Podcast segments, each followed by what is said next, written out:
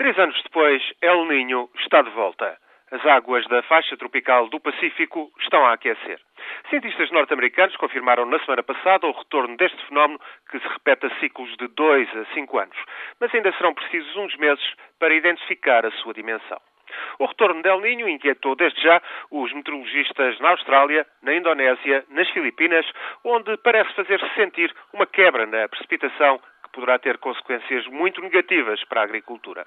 No subcontinente indiano, por sua vez, a monção deste verão está a avançar para norte a um ritmo muito irregular. No Punjab, a principal região de produção de cereais, a chuva é insuficiente e noutras províncias do norte da Índia há colheitas em risco por falta de água. Só quando chegarmos ao inverno, no hemisfério norte, se poderá ter uma ideia da intensidade deste El Ninho. Mas o que se espera é isto.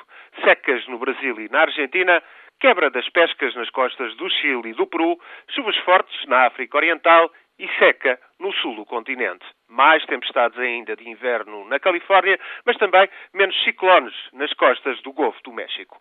O inverno será, no entanto, menos agreste no norte das Américas e, em geral, vai registrar-se um aumento médio da temperatura. As incertas previsões indiciam que El Ninho de 2009-2010 talvez não venha a atingir a intensidade do ano de 1997-98, a última manifestação muito forte deste fenómeno que fez estragos por todo o mundo. Ao certo, ficamos, portanto, a contar com uma grande incerteza climática que se fará notar quando começar o nosso outono e que vai afetar tudo e todos. Duas consequências são previsíveis.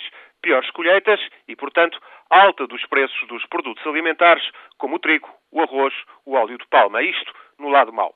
Menos mau será a previsível diminuição do consumo de petróleo e gás para aquecimento na América do Norte. Tudo depende, pois, do nível de aquecimento das águas na faixa tropical do Oceano Pacífico, mas vamos ter, com toda a probabilidade, um outono e inverno com chuvas e secas acima da média na Ásia, nas Américas, na Austrália e em África.